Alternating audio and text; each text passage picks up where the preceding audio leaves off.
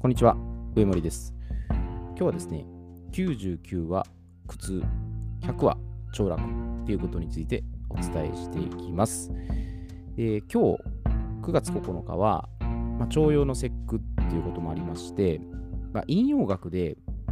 あの奇数ですね。まあ、13579の奇数は、まあ、陽の数ですね。であって、この陽の数の、頂点っていうのがこれ9なんですね。で、これが9と9で重なる日で、まあ、徴用というふうに呼ばれてるんですね。で、まあ、奇数のこの重なる月日っていうのが、まあ陽の気が強すぎるために、不吉っていうふうに考えられてたんですね。で、当時はそれを、まあ、払う行事として、この節句っていうのが行われてたんですけど、まあ、後にその陽の重なりを、まあ、いいことですね。吉とする考えに転じて、まあ、祝い事となったんですね。で、このゾロ目であって、まあ、引用関係もあることから、まあ、少々強引ですけどね、えー今回のテーマにつなげました。で99は苦痛、100は凋落。これちょっと凋落って私の、あのある意味造語なんですけども、本当は99が苦で100が楽っていうのをもう少しちょっとね、かっこよく言ってみました。で、まあ、当て字やダジャレの要素が、まあ、ないわけではないんですが、あの意味自体は結構奥深いです。で結論から申し上げますと、100のフルパワーで出し切ると、まあ、結果に関わらずですね、まあ、気持ちも落ち着いて、まあ、次のところに活かせる状態なんですね。で、これ99のパワーでは、まあ中途半端になってしまって、まあかえって苦痛を伴って辛くなるっていう、まあ、こういうことなんですね。で、わかりやすく例えると、まあ、野球のバッターですね。バッターに例えてみると、まあ、一応3パターンこれちょっと例え用意しました。でまず、もう全身全霊の力を込めて、フルスイングして三振した場合と、当たるかどうかわからないっていう、まあ、少し半信半疑の気持ちで、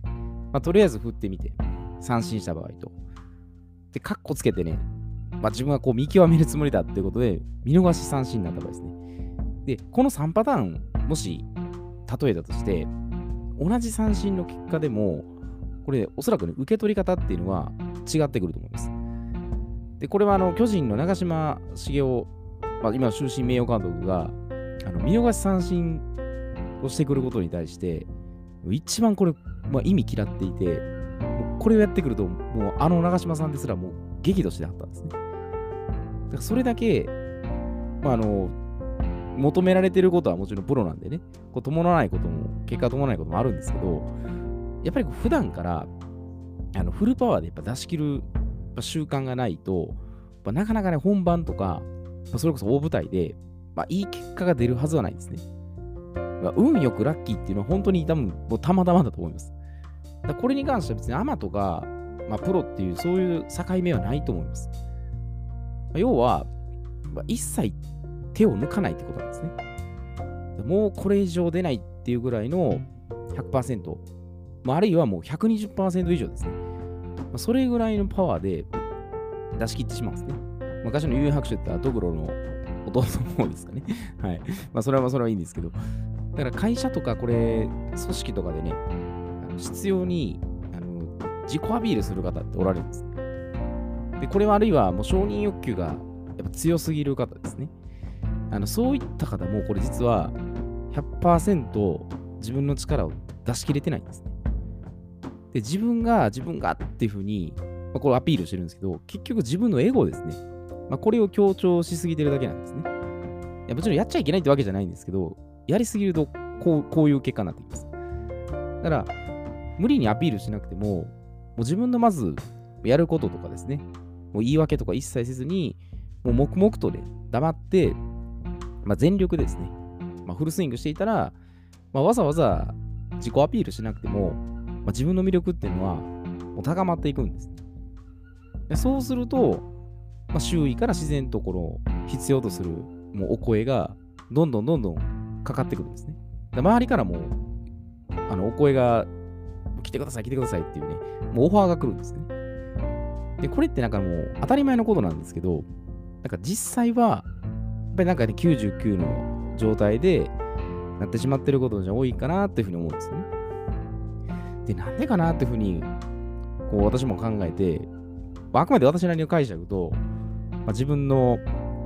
過去のね、こう経験とか照らし合わせると、まあ、考えとか行動に対して1%です。もしくは0.1%でも、もう疑いの心があって、持ってしまうと、フルパワー出しきれないんです。車に例えたら、アクセル踏んでるようで、実はブレーキを同時に踏んでしまって、なんか躊躇してる状態ですね。で、これはね、あんまりちょっと 例えていいかわからないですけど、まあ、結婚を考えてるにもこう関わらず、まあ、周囲がね、こう、あまりにもうるさく言ってるからとか、世間体的に結婚するのは当然だみたいなね、なんかそういう考えで、なんか仕方なく結婚するしかないなとかね、で、こう責任転換して、まあ、逃げに走った状態ですね。でこんな気持ちでだから結婚したら、どうでしょうかね。まあ、相手に対してはもちろん失礼なんですけど、もう結果はやっぱり最悪のことになると思います。まあ、そんなこと、まあ、あまりいないと思いますけど、まあ、叩いたら、まあこん、こんな感じです。だからビジネスでも、これ、まあね、プライベートも全部、こうも共通してると思うんですよね。時代の流れだからとかね、ま有名人が発信してるとかね、もう国が決めたことだからっていうふうに、なんかこう、流されてね、やっぱ決めてしまうと、ちょっと良くないなと思うんですね。で、まあ、かといって、その、まあ、依存するのが全て悪いって言ってるわけじゃなくて、まあ、そういうのを参考にしつつですね、あくまで責任をもう全部自分で取るっていう、その機会があるかどうかなんですよね。だからまあ100%で本当に全部やりにくく終わるのか、まあ、たった1%ぐらいね、0.1%でもほんの少しぐらいね、まあ、ちょっと手抜いて大丈夫かなっていうふうに、まあ、思うかどうかなんですね。だからもし自分が取り組んでることに対して、まあ、疑念をもし抱くようであれば、まあ、一旦やめてみてもいいと思います。でそこでやめてみて、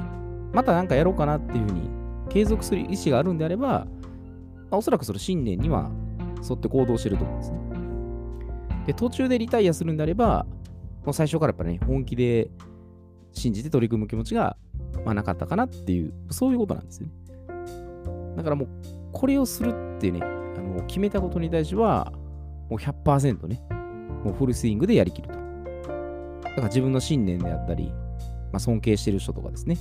まあ、そういうことに対して全てもう信じきってですね、まあ、信じるものは救われるじゃないですけども、もうそれぐらいの気持ちで、もうアクセル全開でもうやってしまったらいいと思うんですね。それでもうダメだったらまた切り替えたらいいんで、だから自分を信じるとかで、やっぱあれ自信なんですね。自信がないときは、ぱ決断もできないですし、何かしらこうブレが生じるんですね。だからそういうところも、まあ、いろんなね、もう考え方はあるんで、絶対こうですとは言えないですけど、でもそれぐらい自分をまず決めたことに対しては、まずこうだっていうふうにね、えー、信じてみて、いくらでもこれはもう修正効くと思います。やらずやらずに、あのー、何も笑ってしまう方が、かえって何もやらなかったんでね、もう自分のその状況も何もこう把握はできないんですけど、やってみて分かることっていうのがあるんで、まあ、これ、ここもね、また勇気と無謀のね、違いとかもありますけど、まずは本当に自分のもう今ね、持ってることを信じて、100 120%ぐらいですね。もうそこで全部、出すだけ全部出してしまうっていうね。えそういう気持ちの方が、ま、最終的に結果が外れても、切り替えがね、うまくいくんじゃないかなと思います。まあ、そういった考え方はね、あの多種多様ね、ありますので、やっぱり100じゃなくてもいいよっていうのもあるかもしれないです。まあ、でもそういった考えもね、えー、あれまた言っていただけたらありがたいので、お願いいたします。えー、では、今日はこれで失礼いたします。